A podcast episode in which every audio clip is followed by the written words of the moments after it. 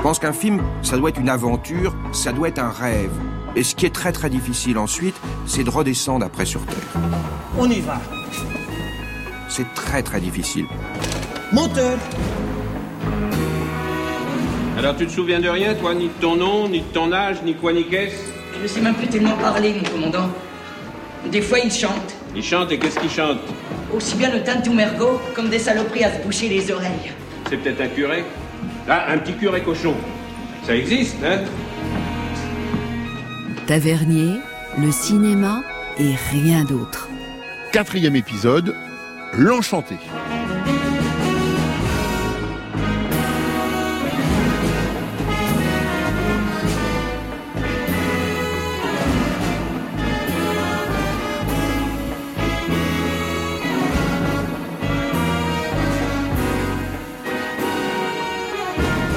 Laurent Delmas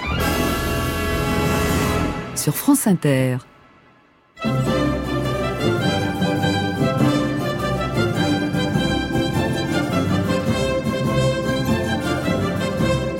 Marin Marais et Eddie Mitchell, Gabriel Fauré et Herbie Hancock, Tino Rossi et Jean-Roger Cossimon, Philippe Sard et Antoine Duhamel. Voilà quelques exemples, parmi bien d'autres, des couleurs musicales éclectiques qui jalonnent la filmographie de Bertrand Tavernier. Comme si à la passion cinéma, il avait toujours fait coïncider son goût pour la musique, ou plus précisément les musiques. Car de la variété au classique, en passant par le jazz et l'opéra, il aura fait feu de tout bois. Travaillant avec des compositeurs et des interprètes tous plus talentueux les uns que les autres, il aura pris également un malin plaisir à multiplier dans ses films les chansons. Certaines originales, d'autres reprises. Au fond, il n'aura manqué à Bertrand Tavernier qu'une seule corde, celle de la comédie musicale, pour être le plus rythmé des cinéastes français de son temps. Présente dans son esprit dès l'écriture du scénario, la musique prend chez Tavernier des allures de narration alternative tout en faisant partie intégrante du décor et de l'ambiance du film. Chacun d'entre eux aura ainsi sa couleur sonore. La partition nostalgique de L'horloger de Saint-Paul raconte le désarroi d'un père, comme celle de Capitaine Conan, le chaos de la guerre sans merci. Tavernier ne s'est donc jamais contenté de trois petites notes de musique. Ces BO ressemblent à des opéras parfaitement construits et d'une certaine façon autonomes. C'est sur cette place essentielle que revient d'abord Stéphane Le Rouge, le meilleur spécialiste des musiques au cinéma, mais aussi l'ami et le complice de Tavernier.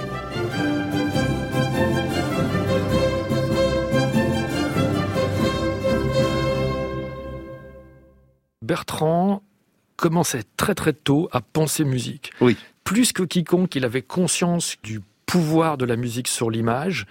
Et il ne voulait surtout pas mettre comme ça au pied du mur un compositeur à trois semaines du mixage en disant bah, faut qu'on se dépêche. Voilà, non, il voulait vraiment qu'il y ait une maturation des idées de la part du compositeur qui soit également celle qu'il avait avec ses co-scénaristes. Quitte parfois aussi, il, m'a avoué qu'il l'avait fait.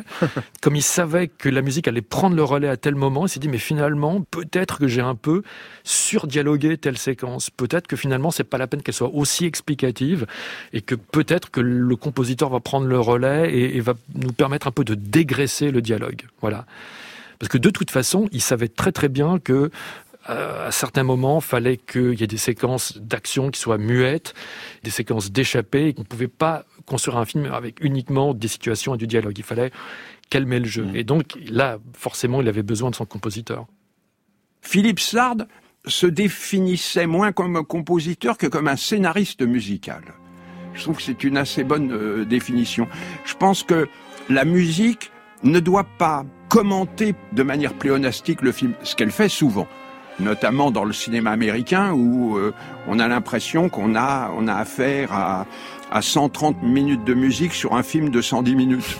La musique, elle doit tout d'un coup jeter un coup de projecteur sur quelque chose euh, qui n'a pas été exploré par le dialogue ou par le jeu d'acteur. Elle doit, elle doit prolonger une émotion. De toute façon, je vais vous dire, c'est pas de l'humilité, c'est simplement la vérité. C'est que chaque musique de Bertrand, c'est Tavernier. Je dis toujours, c'est ta musique. Je t'ai fait ta musique. Il vient avec non pas un exemple musical, il vient avec un exemple, voilà comment je vais mettre en scène le film. Il vient vers moi me parler de sa mise en scène et me dire, sois dans la même direction. Est-ce que vous parlez instrument de musique? Je parle d'instruments ou à éviter, ou d'instruments qui vont donner la base. J'ai souvent dit, Tavernier, c'est une contrebasse. D'ailleurs, euh, c'était tellement une contrebasse que dans l'horloge de Saint-Paul, j'en ai foutu 6. Cette espèce de générosité, parce qu'une contrebasse c'est quelque chose de généreux en même temps, espèce de générosité et de violence.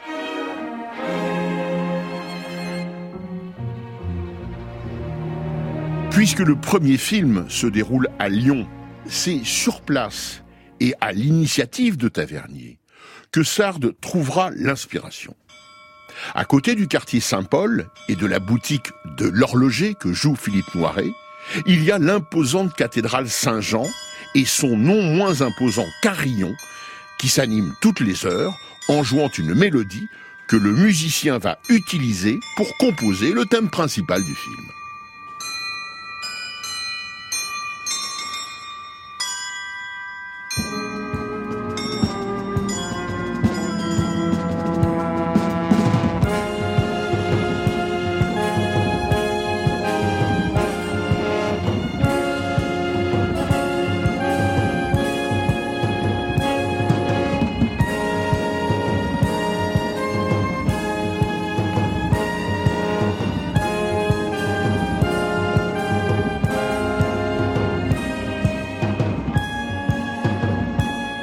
Le duo Sardes-Tavernier, qui s'est formé à neuf reprises, repose sur un accord parfait quant à la place et au rôle de la musique, présente dès l'écriture du scénario, parfois même composée avant le tournage, comme pour le juger l'assassin, voire présente sur le plateau. Je suis les venteurs. Il faut être anarchiste ou socialiste.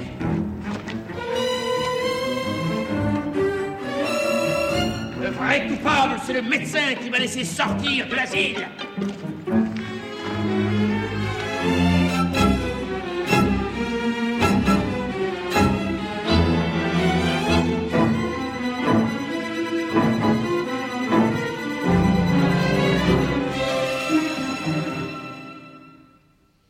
C'est vrai que d'enregistrer la musique avant un film est une chose un peu aberrante.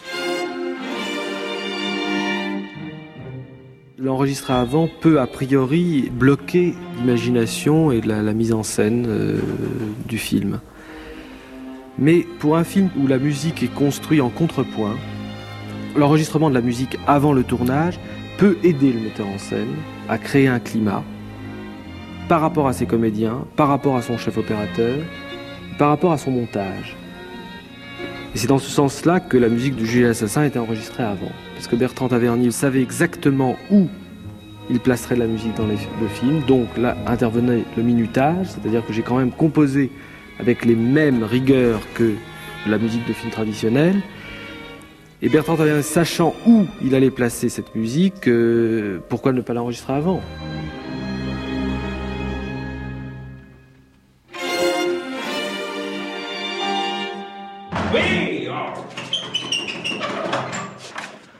Tu l'as fait ou tu l'as pas fait Qu'est-ce que je suis censé avoir fait Réponds, nom de Dieu Mais à te voir dans cet état, on croirait que j'ai tué quelqu'un. Tu l'as pas fait.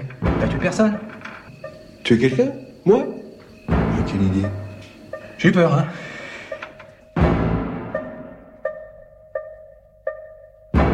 Bertrand aimait la contradiction. Ouais. Il avait envie aussi de dire ce qu'il attendait, il avait envie que le compositeur accepte, s'approprie certaines propositions, mais il avait aussi envie que le compositeur joue un rôle de contre-pouvoir.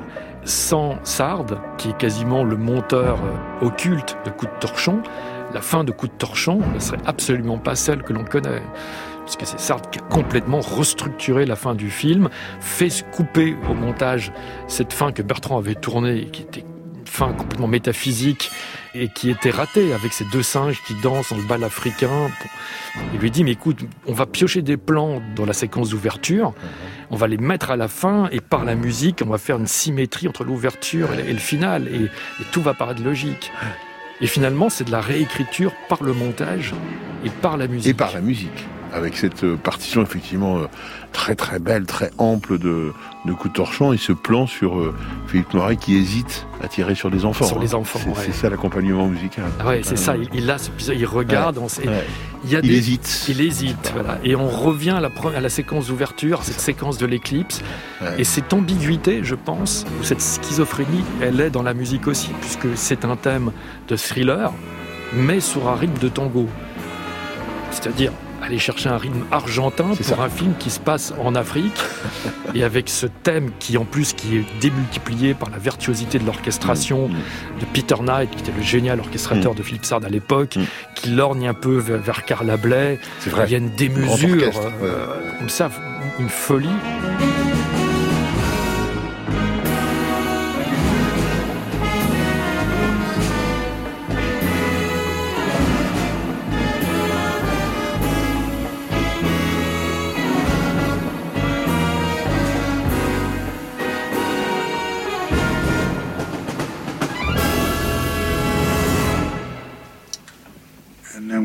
right in on, uh, on the melody. Passionné de musique, Tavernier est littéralement amoureux du jazz, fréquentant clubs et disquaires avec assiduité. Try it again. Okay, eight, right? One, two, three, two, two, three. Cette musique tient une place essentielle dans son univers intime et cinématographique.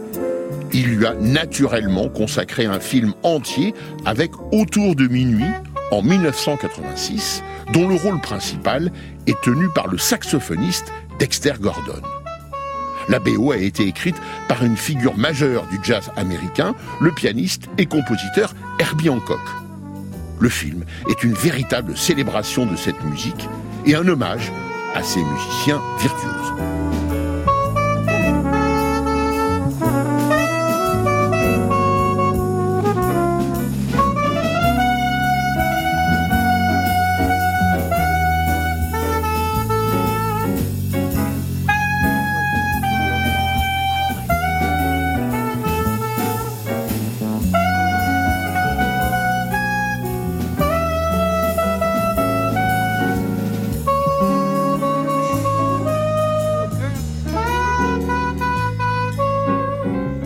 Je pense que c'est une histoire d'amour et une histoire de passion euh, qui peut s'adresser même aux gens qui ne connaissent pas D'abord, peut-être qu'il leur fera découvrir, ce qui serait bien, parce que c'est une musique quand même qui est géniale. Hein. Et puis, l'autre chose, c'est finalement quelque chose sur la création. Moi, j'ai eu l'impression de continuer le dimanche à la campagne. Et Dexter Gordon, qui joue donc Dale Turner, et qui est formidable, disait à la conférence de presse de Venise, et ça pourrait être l'histoire d'un sculpteur ou d'un peintre, les émotions seraient les mêmes. C'est un film en tous les cas qui pour la première fois essayait de traiter les musiciens de jazz et les musiciens non pas comme des amuseurs. Dans le cinéma américain, été toujours ça. Il venait, Louis Armstrong, il venait faire un truc, un numéro formidable, mais un numéro d'amuseur mais la partie de la, création, la musique que vous avez en vous, la violence de la musique, jamais vous avez vu Armstrong, la trompette, ses lèvres qui éclatent, le problème, la, la difficulté pour lui jouer. Jamais vous l'avez vu traiter.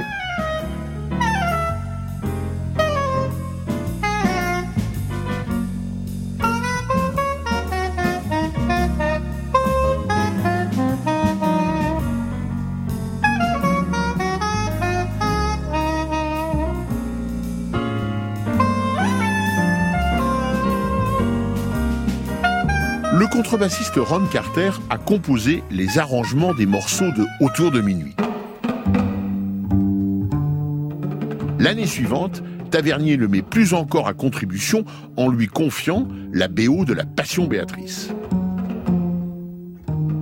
Avec en prime le recours à un morceau de musique sacrée du début du siècle dernier, composé par Lily Boulanger.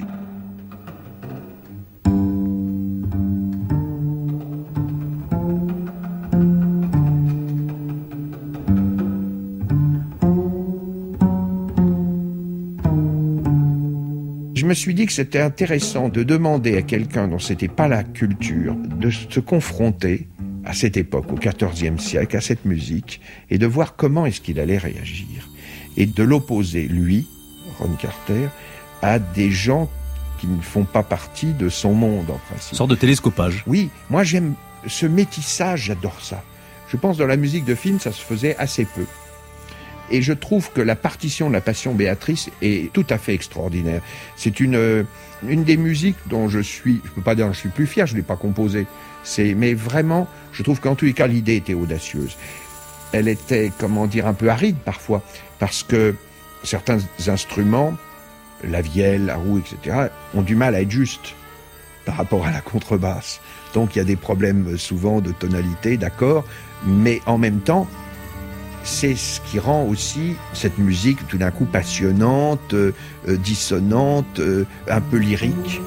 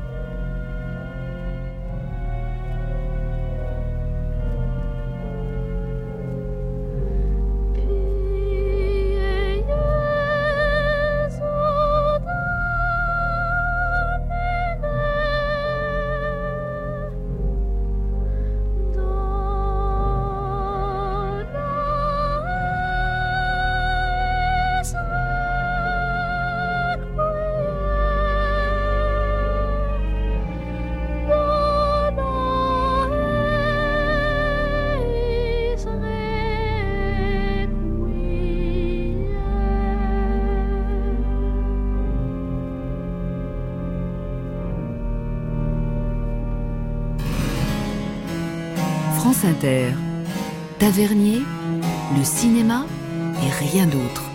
Et c'est ce même goût des passerelles musicales qui, pour la BO des enfants gâtés, a conduit Philippe Sard à s'inspirer de la sonnerie de Sainte-Geneviève du Mont de Paris, une sonate baroque pour clavecin et viol de gambe, composée par Marin Marais en 1723. Le résultat?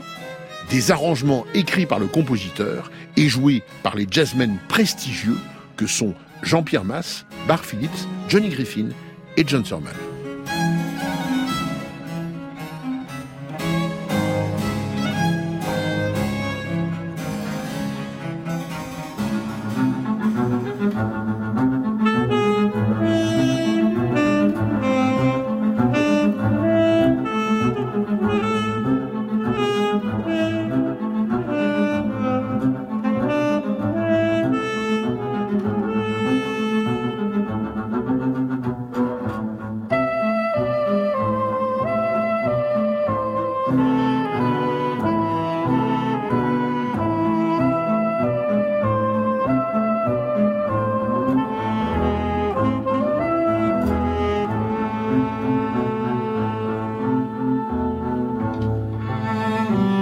Réussi, Bertrand, quelque chose qui est formidable, c'est que, et qui infirme en partie les théories comme quoi un grand soliste de jazz, c'est-à-dire qu'un grand musicien-interprète, n'est pas forcément un grand compositeur, et encore moins un grand compositeur pour l'image, pour un film.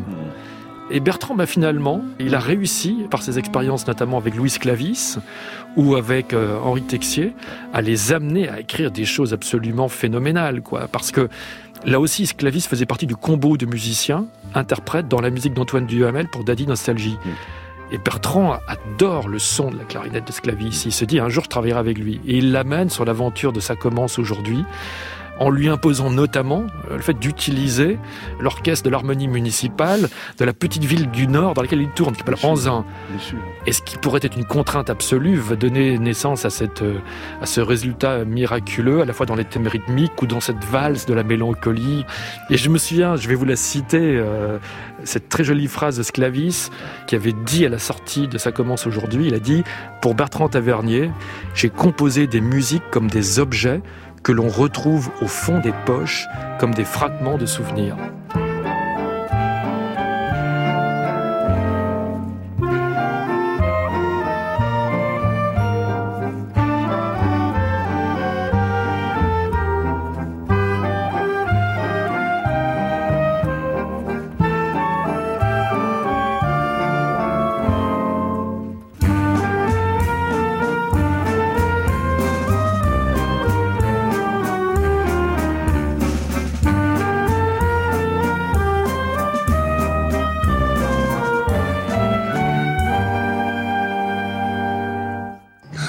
Y aller tout de suite.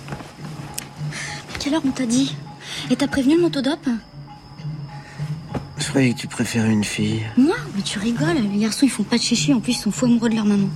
T'as mis le réveil Hein À quelle heure tu l'as mis le réveil Tu l'as bien mis le réveil Euh, Tu l'as même pas encore vu, on l'a pas vu. Tu te rends compte T'emballes pas. De toute façon, avec cette musique, j'arrive pas à dormir.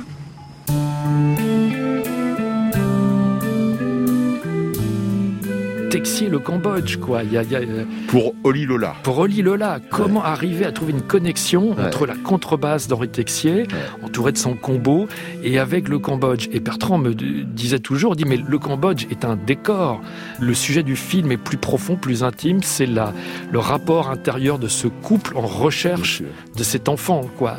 Et c'est assez troublant parce que je me souviens toujours de Michel Legrand qui disait que quand la musique d'un film est réussie, on ne peut plus imaginer le film avec une autre musique. Et quand vous voyez Oli Lola, où ça commence aujourd'hui, on ne peut plus imaginer ces films avec une autre musique que celle de euh, Texier ou Sclavi. Ce qui n'était pas une évidence a priori devient une évidence a posteriori.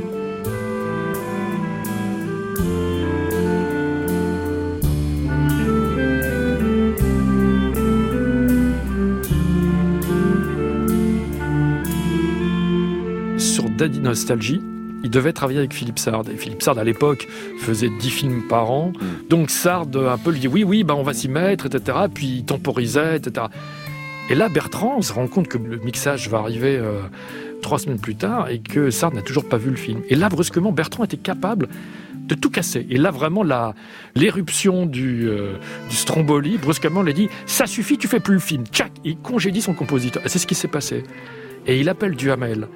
Duhamel lui dit Mais qu'est-ce que tu veux exactement? Tu me donnes combien de temps? Bertrand lui dit T'inquiète pas, t'as deux semaines. deux semaines. Et ce qui est fou, c'est que de ce qui était a priori de la part de Duhamel un sauvetage en haute mer, est devenu une expérience délicieuse parce que Bertrand lui a dit écoute, moi j'ai vu un combo de jazz incroyable euh, au Petit Journal en concert, notamment avec Sclavis, euh, Jacques Di Donato, un pianiste américain sublime qui s'appelle Jimmy Rolls. Il dit voilà, c'est un combo de six musiciens, mais tu m'écris une musique de chambre pour eux, c'est-à-dire des instrumentistes de jazz dans une musique chambriste qui ne serait pas nécessairement jazz. Tu as ces six musiciens-là, et maintenant tu as deux semaines. Et Duhamel a dit, curieusement, contrairement à tout ce que je pouvais penser en disant mais c'est absolument impossible, la contrainte de temps a stimulé les idées et cette partition qui a un charme fou, c'est-à-dire que cette musique chambriste de Duhamel avec ces solistes-là, je trouve que a une grâce folle. Et un jour, d'ailleurs, j'ai dit à Bertrand, je dis, toi qui as besoin justement de mettre ton compositeur avant les bœufs, de commencer à le faire phosphorer le plus tôt possible, ben, tu vois que la méthode absolument opposée peut aussi fonctionner. Et il m'a dit, euh, oui, mais c'est précisément l'exception qui, qui confirme la règle. Qui confirme ma règle.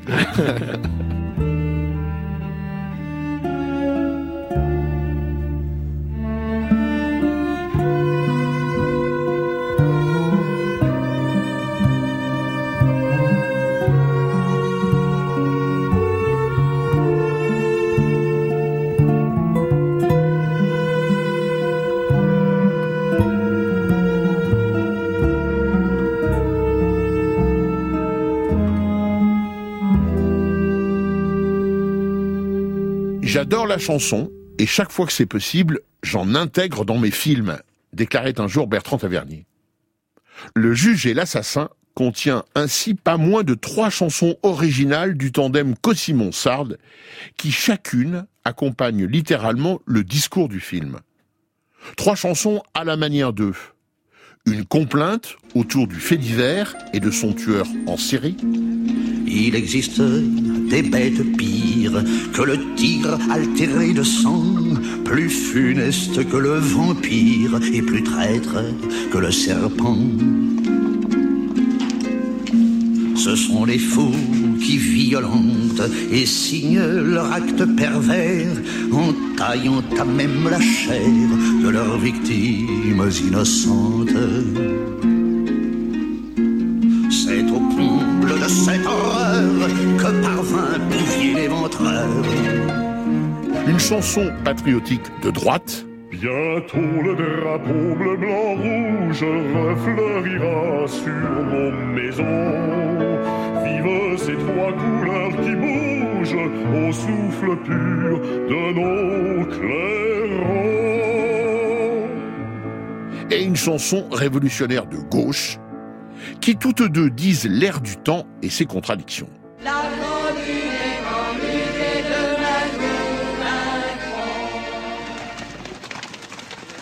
Avec Tavernier, tout peut finir par des chansons comme chez Beaumarchais, mais tout peut aussi commencer. La preuve, avec le générique de début du film Des enfants gâtés, sorti en 1977. En partie consacré au problème du logement à Paris, le film démarre ainsi par une goualante dans l'esprit de Fréhel que Tavernier avait commandé au duo Philippe Sard pour la musique et Jean-Roger Cossimon pour les paroles. Ces dernières, qui prétendent que Paris restera quoi qu'il advienne, la seule, l'unique et la reine, par le cœur et par l'esprit, sont implacablement démenties par les images qui défilent alors sur l'écran et montrent le saccage immobilier et architectural de la capitale. Chanté à tue-tête par Jean-Pierre Mariel et Jean Rochefort, Paris jadis est devenu un véritable tube dépassant largement la trop faible notoriété de ce film tour à tour drôle et émouvant, comme la chanson justement.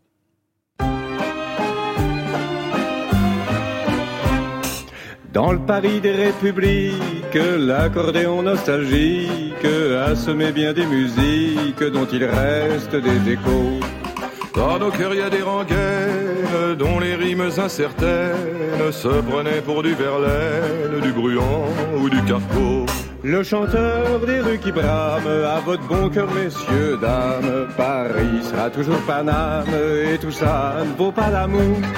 Lorsque les télés s'allument, pauvre fantôme des brumes, s'en revient succès posthume, nous hanter au fond des cours. Et allez donc, en voilà ritournelle, de la chanson gnangnan et chauvine et vieux jeu. Réveille un peu le piano à bretelles, à chaque fois qu'on l'entend, on a les larmes aux yeux. Paris, c'est plusieurs villages, et chacun a son visage. Le 16e a son langage, et la bastoche a le sien. Bronicos en argomuche, et Pantin se dit pantruche. Mais ni le montant, mais ni le muche, et le temps n'y change rien. Moi j'aime bien la place des fêtes, et les choses étant bien faites. Pas loin du tabac buvette, il y a l'église et la mairie. Moi je rigole quand je pense à ceux qui partent en vacances, en Bretagne ou en Provence. Rien ne vaut l'air de Paris. Et allez donc, en voilà ritournelle de la chanson gnangnan et chauvine et vieux jeux.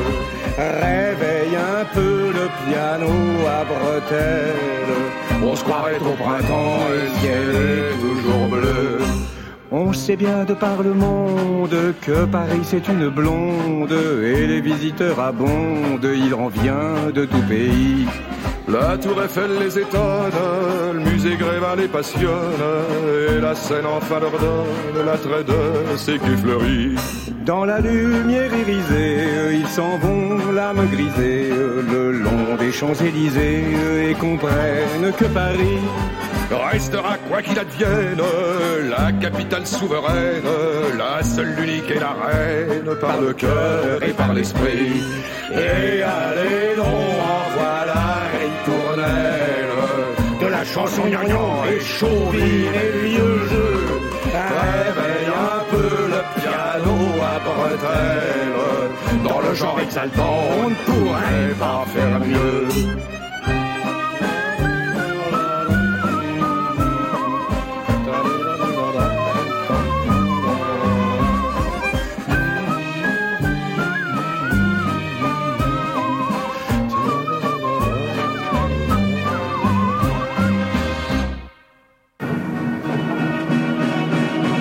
Tavernier, Omnipotent, omniprésent, omniscient. le cinéma et rien d'autre. Il est important dans le cinéma français, hein Tatave. Laurent Delmas sur France Inter. Marielle et Rochefort ne sont pas les seuls acteurs que Tavernier a fait chanter avec un plaisir manifeste. Dans Coup de torchon, on peut ainsi entendre Isabelle Huppert interpréter sur une musique de Philippe Sard une chanson intitulée Dans ma chambre vide. Je suis seule dans ma chambre vide, dans ma bouche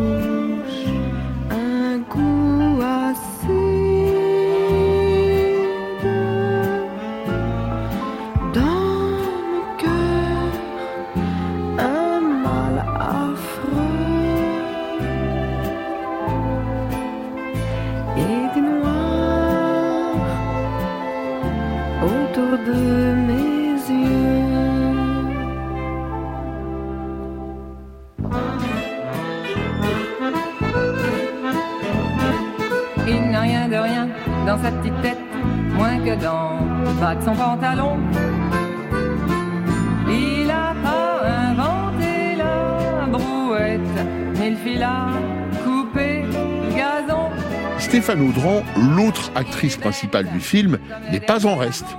Elle interprète cette Java de la masochiste qui, toujours sur une musique de Sard, est l'unique chanson dont les paroles ont été écrites par Tavernier, ce dont il était très fier. C'est pas lui qui aura.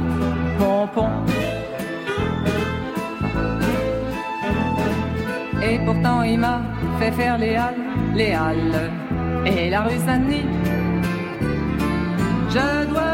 Ramener 5000 balles pendant que lui, il reste au lit.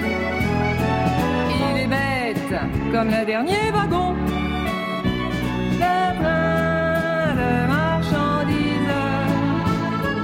Et question matière grise, c'est pas lui qui aura pompon. Tout comme celle du père, la chanson de Stéphane Audran relève du pur plaisir de Tavernier. Ni l'une, ni l'autre n'a un réel intérêt narratif, mais elles disent bien la passion de Tavernier pour l'art mineur dont parlait Gainsbourg. de Barbès, et la rue Saint-Denis. Mais l'amour, c'est comme une faiblesse, faiblesse maladie. Moi que j'aurais pu être une duchesse, je rue.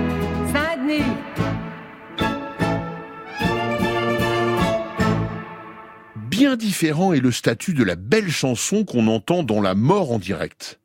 Intitulée For the Love of the Golden City, chantée par Roger Mason et composée par Antoine Duhamel, elle est présente comme une ballade presque médiévale qui raconte l'histoire de Catherine Martineau que joue Romy Schneider. À la manière d'un chœur antique, elle vient ajouter au tragique du récit raconté par Tavernier. The wind, the wind, the wind blows high. The snow keeps falling from the sky. Catherine Morton Ho, she will die for the love of the golden city.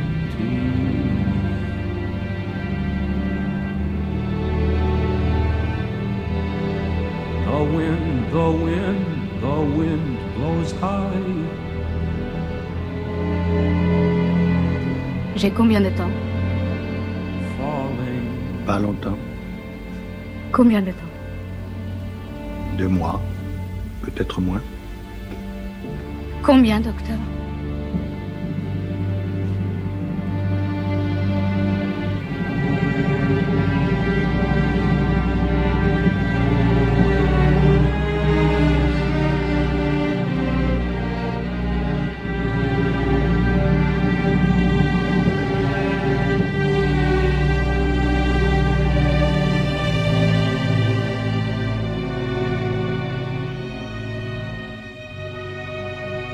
Comme on l'a déjà vu à de multiples reprises et dans des contextes narratifs différents, chansons et musique font partie intégrante du propos de Tavernier et de ses scénaristes.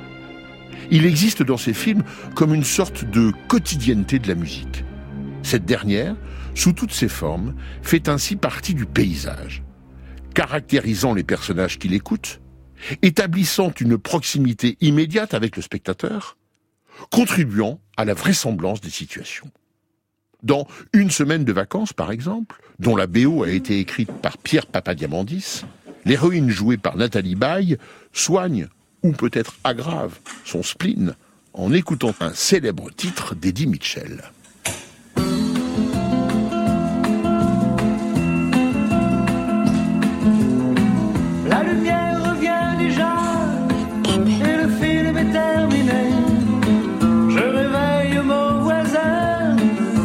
Comme un nouveau-né.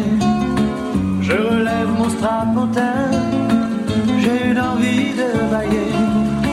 C'était la dernière séquence, c'était la dernière séance. Et le rideau sur Oui, l'écran non, on n'est pas là. Demain. La photo sur le fin. La musique au quotidien, on la trouve aussi dans cette scène du film Des enfants gâtés, comme en apesanteur. Une laverie automatique au bas d'un immeuble parisien, une personne âgée solitaire, comme il y en a tant chez Tavernier, et à la télévision, la retransmission de la Traviata. La banalité d'un lieu de tous les jours, envahi par un opéra, tandis que les protagonistes du film, incarnés par Christine Pascal et Michel Piccoli, vivent les premiers instants de leur complicité amoureuse.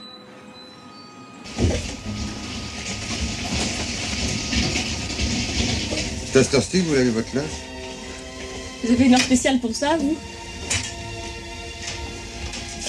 Euh, Dites-moi, pour la réunion des locataires, Pourquoi Ça vous intéresse vous me prenez comme ça Vous avez qu'à venir ce soir, vous verrez bien.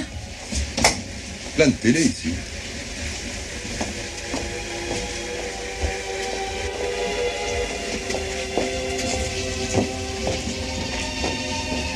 La lessive, s'il vous plaît. J'ai vu que vous aviez la télévision. Oui, mais il n'y a qu'une chaîne qui marche. Et en plus, c'est un opéra.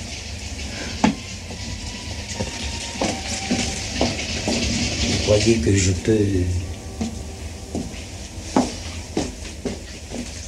C'est la Traviata.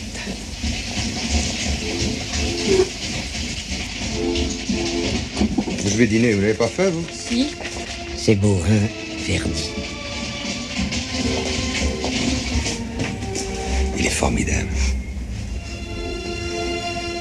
Vous connaissez pas un petit restaurant dans le quartier Si. Il faudra m'inviter parce que j'ai peur. si vous voulez. Vous laissez votre linge là? Oui. Je reviendrai après, je la réunion à 9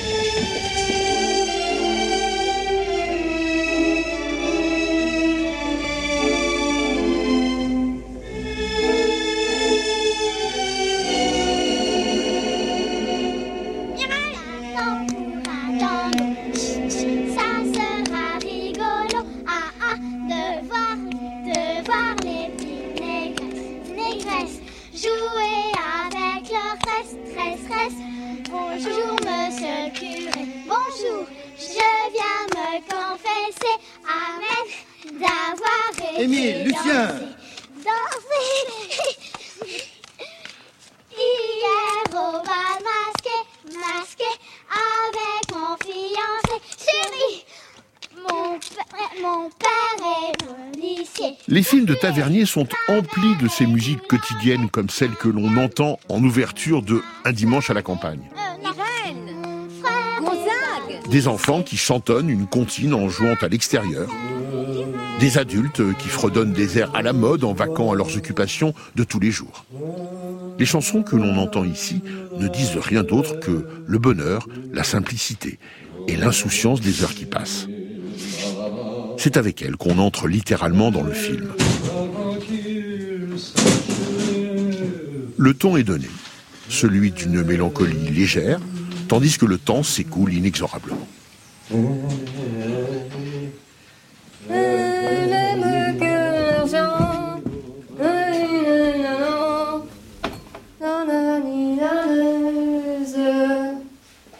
Qui rend les hommes fous. C'est la femme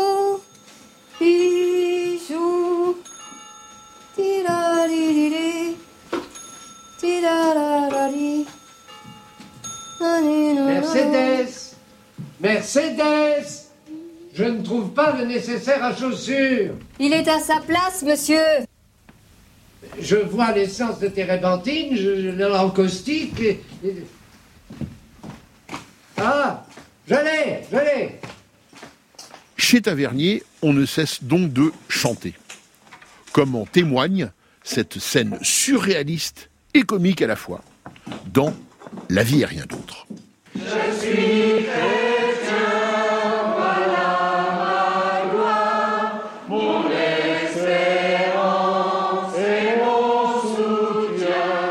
Dans le cœur d'une église à moitié réquisitionnée, un prêtre chante et dit la messe.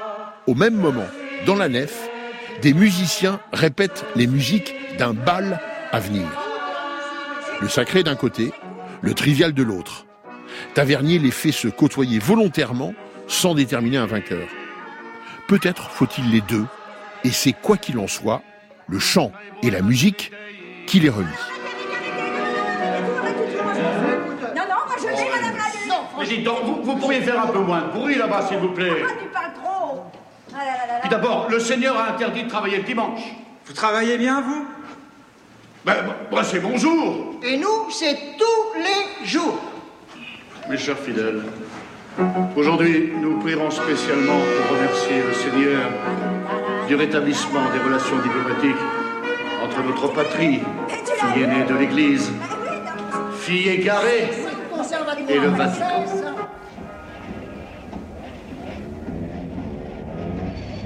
T'as mis de la cannelle dans la tarte? Ouais. J'hésitais, je savais plus si c'était toi ou papa qui aimait pas ça. Moi, j'aurais pas dû en reprendre. Mais elle est tellement bonne.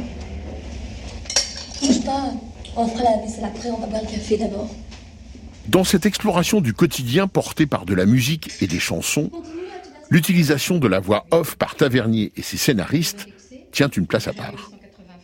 Comme dans cet extrait du film Des enfants gâtés. Une mère et sa fille évoquent le passé en photo quand naît la musique de Sardes. Une voix off prend alors le relais sur les images d'un décor fait de tristes barres d'immeubles et d'improbables allées qui les relient. Trois éléments, un visuel et deux sonores, qui racontent évidemment la même histoire, mais sur une tonalité différente. C'est leur rencontre qui accroît considérablement l'émotion qui s'en dégage et qui fait de cette scène un moment arrêté, comme un film dans le film. Oh Regarde ce que j'ai trouvé l'autre jour. C'est des photos. De vieilles photos. Oh, est-ce que c'est drôle Celle-là, elle est bien jolie. C'est Rémi qui l'avait prise. Tu avais l'air chafouine. J'étais encore gentille en ce temps-là.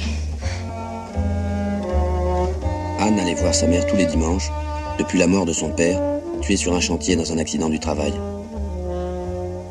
Comme beaucoup d'habitants du 19e, elle avait été relogée en banlieue par les promoteurs qui dépeuplent Paris et qui construisent des bureaux plutôt que des espaces verts ou des terrains de jeu.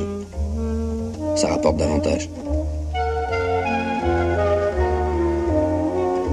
Anne avait un peu peur de ces visites, malgré ou plutôt à cause de la douceur de sa mère. Il y avait de longs moments où elle ne savait plus quoi lui dire. Alors elle lui faisait des petits cadeaux maladroits, juste pour lui faire comprendre qu'elle l'aimait encore.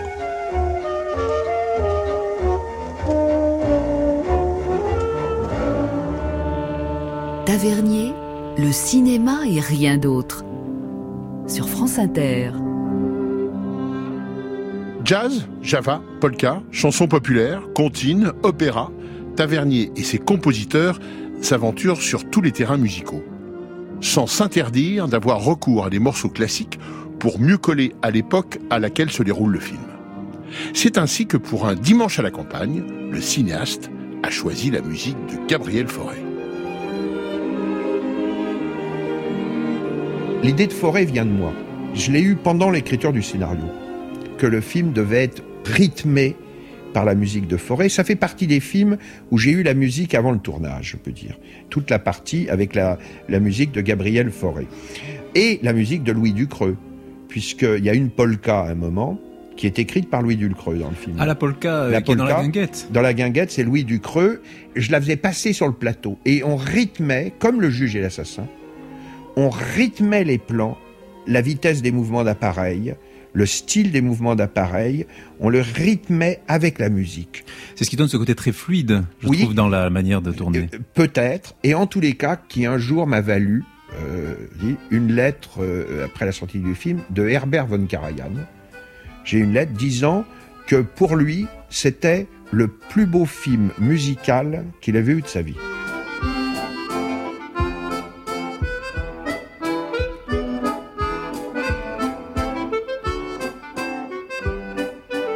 Avec Que la fête commence, dont le personnage principal n'est autre que le régent, Tavernier et son complice Antoine Duhamel sont allés plus loin encore dans l'adéquation parfaite avec la couleur musicale d'époque.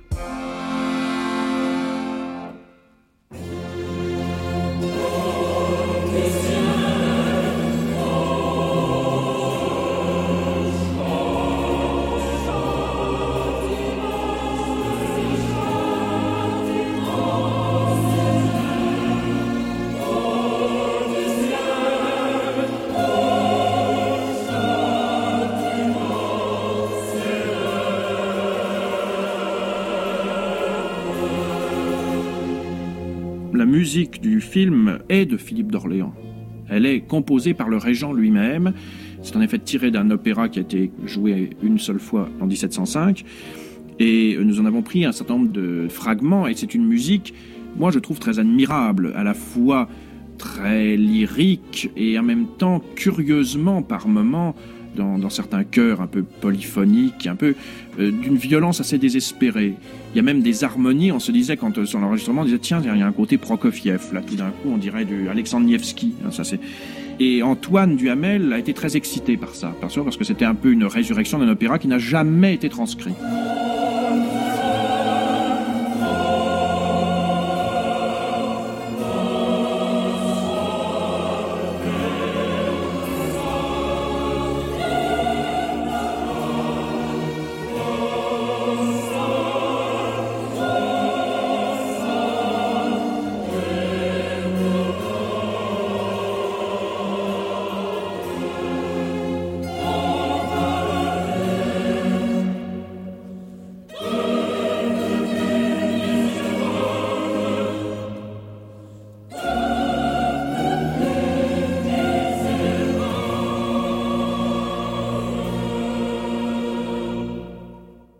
C'est toujours Antoine Duhamel que l'on retrouve à la manœuvre pour la BO de Laisser passer qui se déroule sous l'occupation.